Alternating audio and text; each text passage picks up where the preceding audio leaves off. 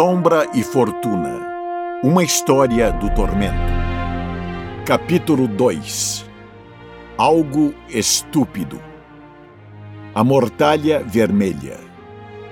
A sombra da guerra. Parte 1 Miss Fortune instalou os canos de suas pistolas e deixou-as na mesa próxima à sua espada curta. Sons de sinos frenéticos e gritos de alarme ecoaram da cidade em pânico abaixo. Ela sabia bem o que eles significavam. O tormento. Desafiando a tempestade vindoura, ela manteve as janelas de sua nova vivenda abertas, desafiando os mortos a virem por ela. Ventos murmurantes carregaram sua fome e um frio que congelava os ossos. Situada no alto dos montes orientais das águas de Sentina, a vivenda pertencera outrora a um líder de gangue odiado. No caos da queda de Gangplank, ele foi arrastado de sua cama e teve o cérebro espalhado nos paralelepípedos do chão. Agora, a morada pertencia a Miss Fortune, que não deixaria o mesmo acontecer com ela. Ela pegou e passou a ponta dos dedos nas curvas do pingente que Ilaoi lhe havia dado no funeral de Bud. O coral estava morno ao toque. E apesar de não acreditar realmente no que ele representava, era um enfeite bonito o suficiente. A porta para seus aposentos abriu e ela deixou o pingente cair. Ela sabia quem estava atrás dela sem precisar virar. Apenas um homem ousaria entrar sem bater. O que você está fazendo? perguntou Raffen. O que parece que estou fazendo? Parece que você está para fazer algo estúpido. Estúpido? disse Miss Fortune, colocando suas mãos na mesa. Derramamos sangue e perdemos boas pessoas para derrubar Gangplank. Não vou permitir que o tormento simplesmente. Simplesmente o quê? Tome este lugar de mim, ela disse levantando as pistolas e colocando-as nos coldres personalizados. E você não vai me impedir. Não estou aqui para impedi-la. Miss Fortune virou-se para ver Raffen no limiar de seus aposentos. Parte de seus melhores lutadores aguardava no vestíbulo à frente, armados até os dentes com uma mistura de mosquetes, pistolas, bombas de argila e sabres que pareciam ser roubados de um museu. Parece que você está prestes a fazer algo muito estúpido também, ela disse. Sim, concordou Raffin, caminhando para a janela aberta e fechando-a. Você realmente pensou que deixaríamos nossa capitã enfrentar aquilo sozinha? Quase morri derrotando o Gangplank e ainda não terminei. Não espero que você vá comigo, não esta noite, disse Miss Fortune, vindo ficar ao lado de seus homens e descansando as mãos nos cabos de nogueira de suas pistolas. Essa não é sua luta. Claro que é, disse Raffin. Miss Fortune suspirou e balançou a cabeça. Temos todas as chances de não vivermos para vermos amanhã. Ela disse, incapaz de esconder o esboço de sorriso aparecendo em seus lábios. Este não é nosso primeiro tormento juntos, capitã, disse Raffen, batendo no crânio da empunhadura de sua espada. E não permitirei que seja o último.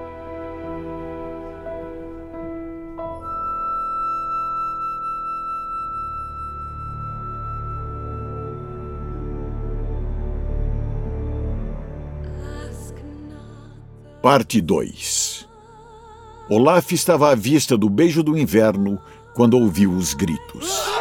Ele os ignorou no começo. Gritos não eram nenhuma novidade em águas de Sentina. Mas quando viu homens e mulheres correndo do cais em horror, ganhou seu interesse. Eles saíram de seus barcos e correram para as ruas tortuosas o mais rápido que podiam. Eles não olharam para trás e não pararam nem mesmo quando um companheiro tropeçava ou caía na água. Olaf já viu homens fugindo da batalha, mas isso era novidade. Isso era terror puro, do tipo que ele apenas tinha visto nos defuntos congelados cuspidos pelas geleiras onde diziam que a bruxa gérida residia. Janelas fechavam-se com força por todo o cais e os símbolos estranhos que ele viu em todas as portas estavam sendo cobertos com um pó branco. Grandes guinchos estavam levantando estruturas de madeira formadas de pedaços juntados de cascos de navio nas colinas. Ele reconheceu o dono da taberna, onde a cerveja era um pouco mais forte que mijo de troll, e acenou para ele. O que está acontecendo? gritou Olaf. O dono da taverna chacoalhou a cabeça e apontou para o oceano antes de bater a porta. Olaf colocou o dente do Drago Kraken no cais de pedra e virou-se para ver o motivo da algazarra. Primeiro, ele pensou ser uma tempestade chegando mas era apenas uma névoa negra e densa do mar. Névoa essa que aproximava-se com uma velocidade sobrenatural. Ah, disse ele tirando seu machado do cinto. Isso parece promissor. O cabo da arma de batalha parecia agradável em sua palma cheia de calos, enquanto ele jogava de uma mão a outra, girando os ombros para relaxar os músculos.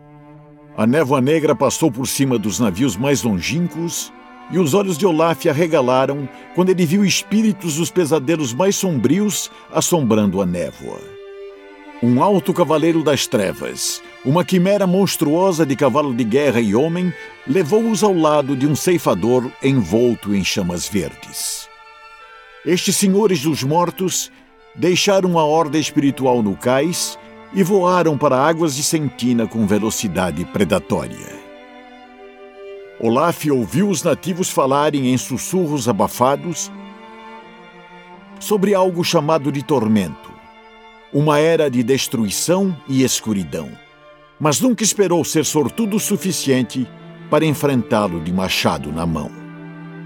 A Horda dos Mortos destruiu galés, mercadores e navios corsários com garras e dentes, dividindo-os como um urso com o focinho em uma presa. Roupas rasgaram e linhas estouraram tão facilmente quanto tendões podres. Mastros pesados quebraram quando navios foram jogados uns nos outros. Uma horda de espíritos gritantes voou para o beijo do inverno. E Olaf bradou em fúria quando a quilha dividiu-se com sua madeira ficando congelada num piscar de olhos. O navio afundou tão rapidamente quanto se estivesse cheio de rochas. E Olaf viu seus companheiros freliordianos serem arrastados abaixo d'água pela criatura com torsos pútridos e bocas de peixe marcadas por anzóis. Olaf vai fazer com que você desejasse ter continuado morto, ele gritou enquanto investiu junto ao cais. Espíritos surgiram do oceano, garras gélidas atacando na sua direção. O machado de Olaf cantou, fazendo um arco de luz na direção da horda. Os mortos berraram quando a lâmina os atravessou. Seu gelo verdadeiro, mais letal que qualquer encantamento. Eles uivaram e morreram uma segunda vez. E Olaf cantou a canção que ele havia escrito para o momento de sua morte com vigor. As palavras eram simples, mas dignas de qualquer saga contada pelos poetas andarilhos do gelo.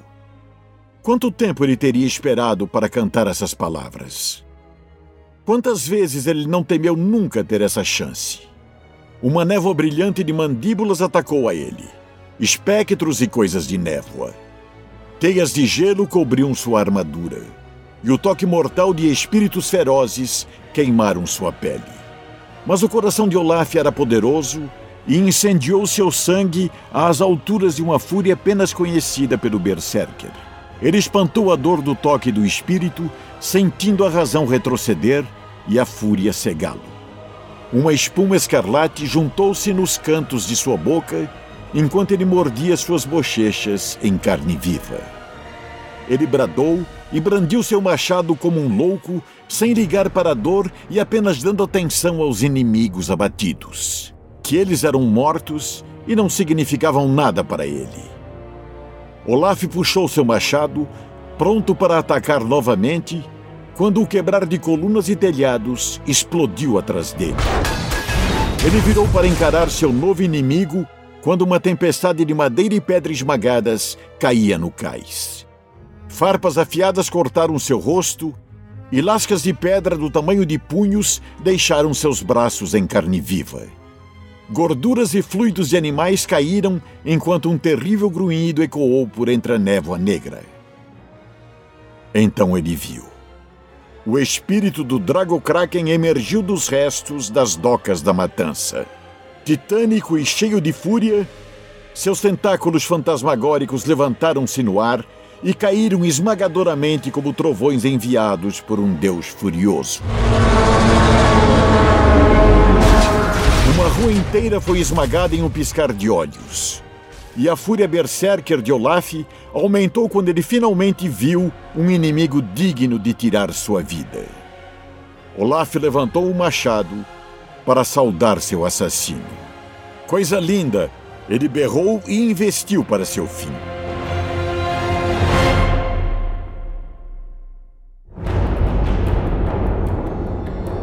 Parte 3 A mulher era linda com grandes olhos de formato de amêndoas, lábios carnudos e as maçãs do rosto altas comuns em Demácia.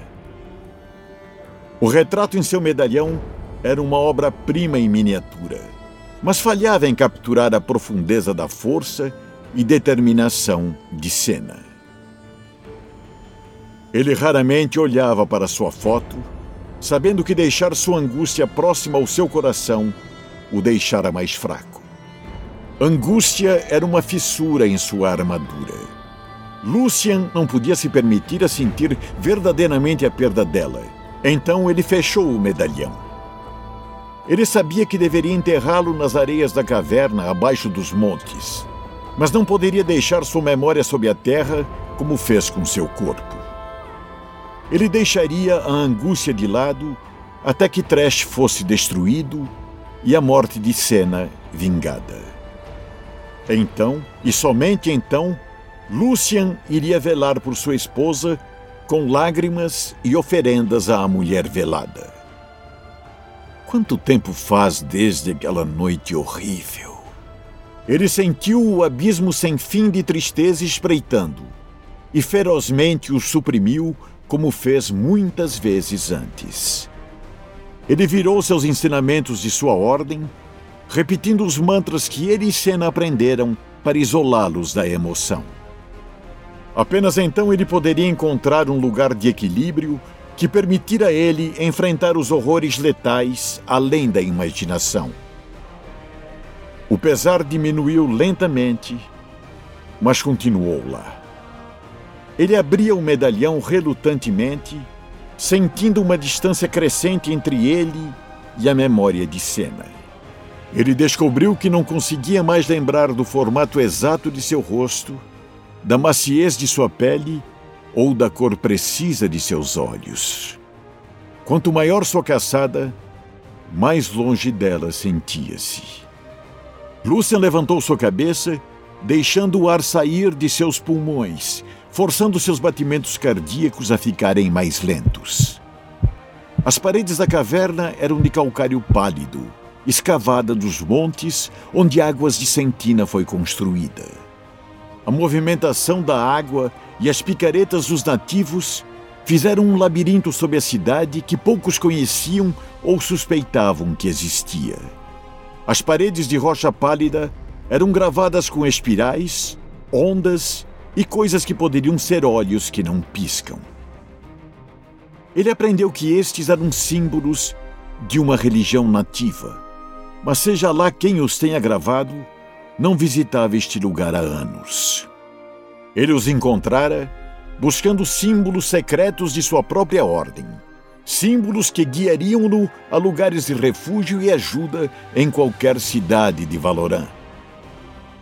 Apenas reflexos fracos da luz brilhavam no teto da caverna. Mas quando seus olhos seguiram as gravuras em espiral, uma luz radiante espalhou-se em sua palma. Deixem-me ser seu escudo. Lucian olhou para baixo. As memórias das palavras dela, tão claras quanto se ela estivesse ali ao seu lado. O medalhão iluminou-se em chamas verdes. Ele enrolou a corrente do medalhão em seu pescoço e sacou suas pistolas gêmeas. Trash! Ele sussurrou.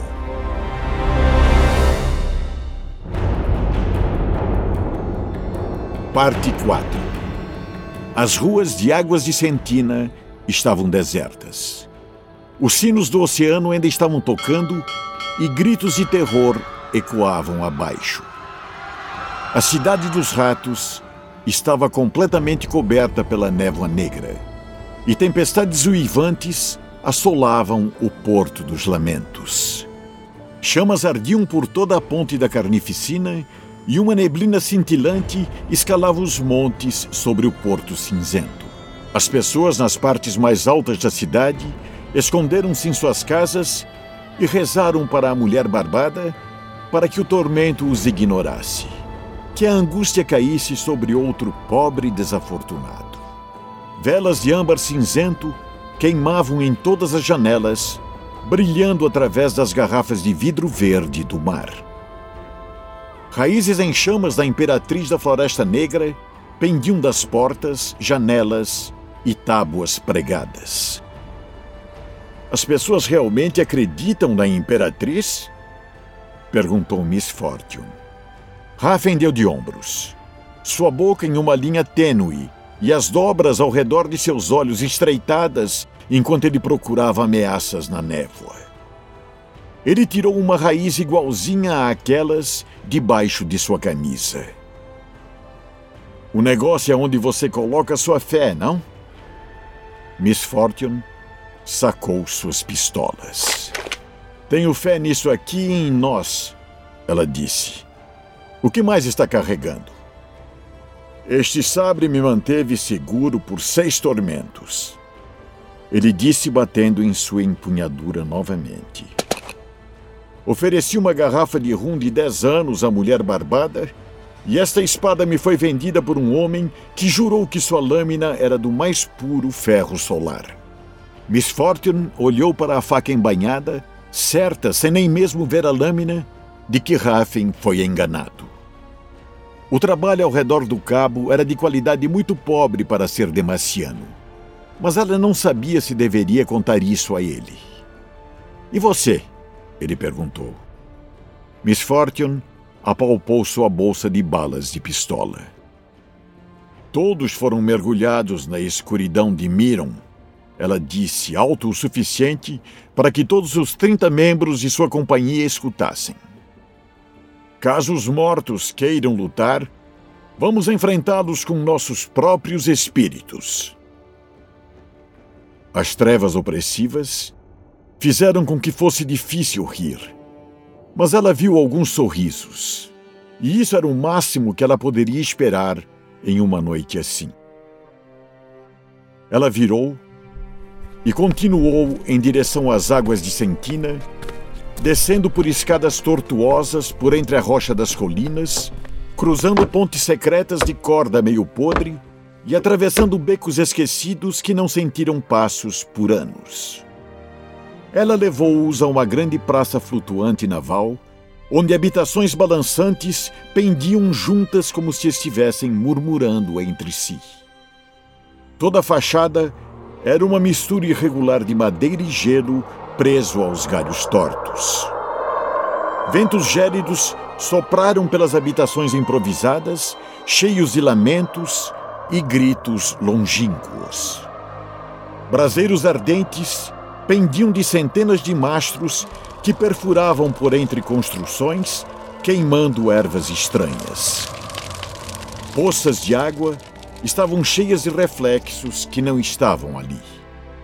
Na maioria dos dias, este era um mercado de sucesso, cheio até o trincanis de barracas, vendedores, bêbados, piratas, caçadores de recompensas e gente vinda de todos os cantos do mundo. Quase todo lugar em Águas de Sentina tinha uma vista daqui, que era como Miss Fortune queria. A névoa subia por todo o pedaço de madeira. Figuras de proa descartadas choravam lágrimas congeladas. Névoa e sombras juntaram-se. Praça dos Punguistas? disse Raffin. Como chegamos aqui? Eu mandei neste lugar como uma narceja do cais. Pensei que conhecia todos os caminhos para entrar e sair como qualquer bom ladrãozinho. Nem todos os caminhos, disse Miss Fortune. A contagem das casas em cada lado era silenciosa e escura, e ela resistiu ao impulso de olhar por entre as camadas de lona pregadas sobre as janelas redondas. Como você conhece essas rotas e eu não?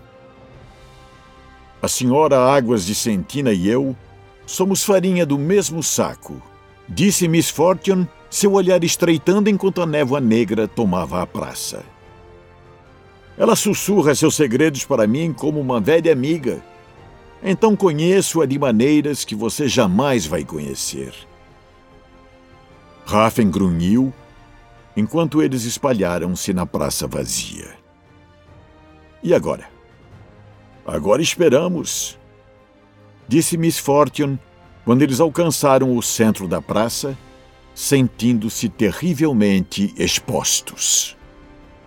A névoa negra contorceu-se com coisas movendo-se em suas profundezas.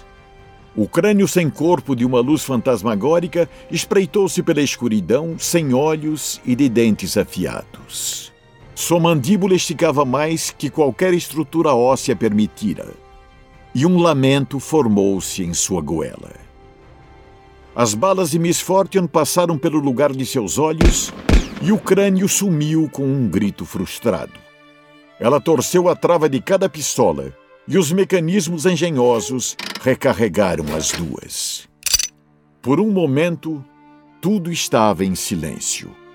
Então a névoa negra explodiu em um berro uivante e os espíritos dos mortos invadiram a praça.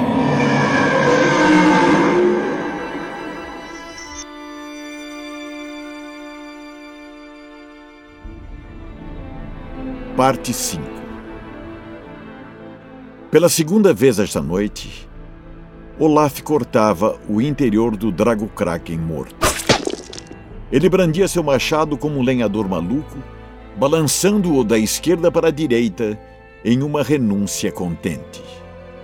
Os vastos órgãos da besta eram insubstanciais como névoa, mas o gelo de sua lâmina cravava neles como se fosse carne. Tentáculos caíram sobre a pedra do cais. Mas Olaf era rápido para um homem grande. Guerreiros lentos não sobreviviam em Freljord. Ele jogou e cortou com seu machado cortando um pedaço de membro que desapareceu da existência quando separou-se do corpo do monstro. Mesmo envolto pela mortalha vermelha, Olaf viu o crânio da criatura no caos de membros fantasmas ao seu redor. Os olhos dela estavam em chamas com o espírito furioso de sua vida. Um momento de conexão sublime passou entre eles. A alma da besta o conhecia. Olaf riu com prazer.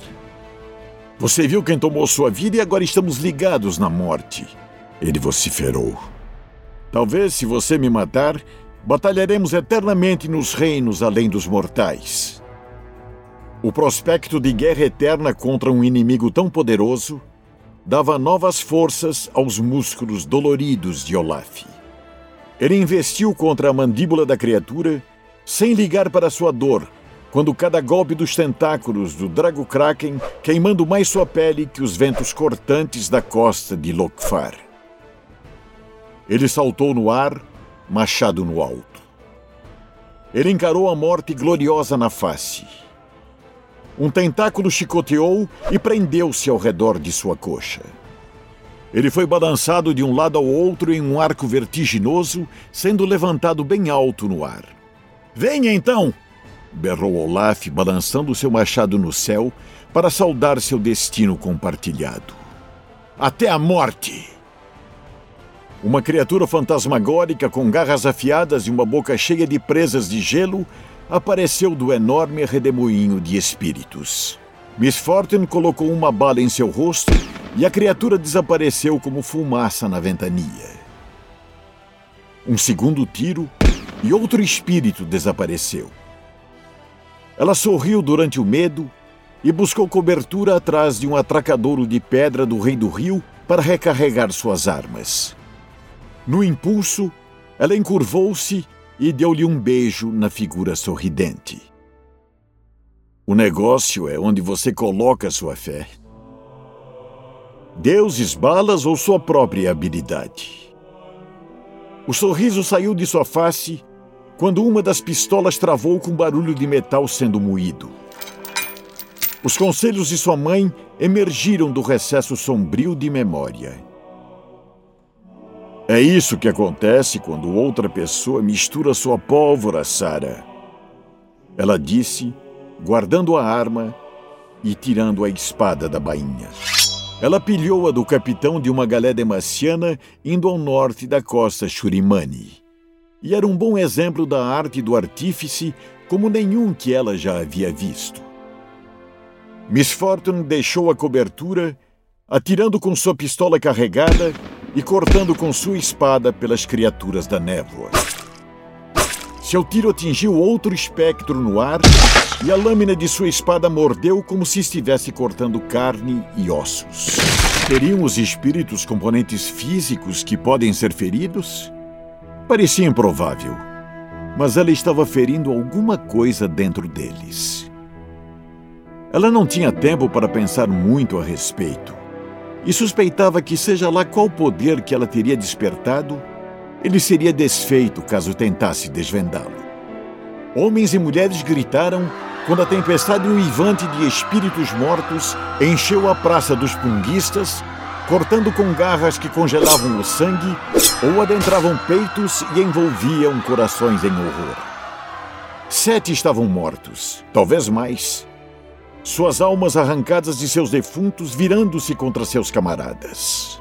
O bando heróico de Miss Fortune lutou com espadas e mosquetes, gritando o nome da mulher barbada, dos seus amados e até mesmo dos deuses pagãos de terras distantes. Qualquer coisa que funcione, pensou Miss Fortune. Raffin estava de joelhos, seu rosto acinzentado, respirando como uma prostituta de porto depois de uma longa noite de trabalho.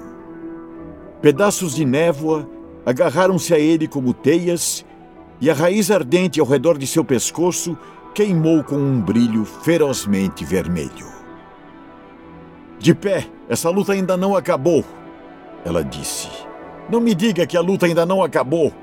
Ele berrou, ficando em pé. Passei por mais tormentos do que você poderia amarrar um rabo de um rato morto. Antes que Miss Fortune pudesse perguntar o que aquilo significou, ele debruçou para o lado e atirou sua pistola em algo atrás dela. O espírito unido de um lobo e um morcego gritaram quando foram banidos. E Miss Fortune devolveu o favor quando um espírito na forma de ganchos e presas atacou o segundo em comando. Abaixem-se todos! gritou Miss Fortune, tirando um par de bombas de farpas de seu cinto e arremessando-as na névoa uivante. Elas detonaram em uma explosão ensurdecedora de fogo e fumaça. Farpas de madeira e fragmentos de pedra ricochetearam. Vidro quebrado caiu como uma chuva brilhante de adagas. Uma névoa pungente encheu a praça. Mas esta era feita por homens e completamente livre de espíritos. Raffen balançou sua cabeça e cutucou a orelha com o dedo. O que tinha naquela bomba? Pólvora negra misturada com essência de copal e ervas, disse Miss Fortune. Apenas minha mistura favorita. E coisas assim funcionam contra os mortos? Minha mãe acreditava que sim, ela disse. É o suficiente para mim, disse Raffin. Sabe, talvez consigamos sobreviver. Não diga isso. avisou Miss Fortune. A névoa começou a unir-se pela praça, primeiro em pequenas gavinhas e então num formato cintilante de monstros. Coisas com pernas unidas, mandíbulas cheias de dentes e braços que terminavam em ganchos ou pinças. Os espíritos que pensaram ter matado. Reformando. Retornando. O que o povo dizia sobre planos e o conteúdo de uma latrina? Parece que os mortos são bem difíceis de se matar, disse Miss Fortune, tentando não demonstrar medo. Ela foi inocente ao pensar que amuletos e fé cega seriam suficientes para encarar os espíritos dos mortos. Ela queria mostrar às pessoas de Águas de Sentina que eles não precisavam de Gangplank, que eles poderiam forjar seu próprio destino. Em vez disso, ela morreria e deixaria a cidade ser destruída. Um estrondo grave ecoou pela praça. E outro. Trovoadas percussivas, aumentando em uma tempestade à espreita. O barulho aumentou e tornou-se o bater de martelos em uma bigorna, mais rápido e alto, até que o chão tremesse com sua violência. O que diabos é aquilo? disse Raffen. Não sei, disse Miss Fortune, quando o vulto de um cavaleiro espectral em uma armadura sombria surgiu da névoa. Ele sentava em um cavalo de guerra de proporções estranhas, e seu elmo era trabalhado na forma de um demônio que rosna. Um cavaleiro do terror? disse Miss Fortune. Raffen balançou a cabeça, seu rosto sem cor. Não é um cavaleiro, ele disse. É a sombra da guerra.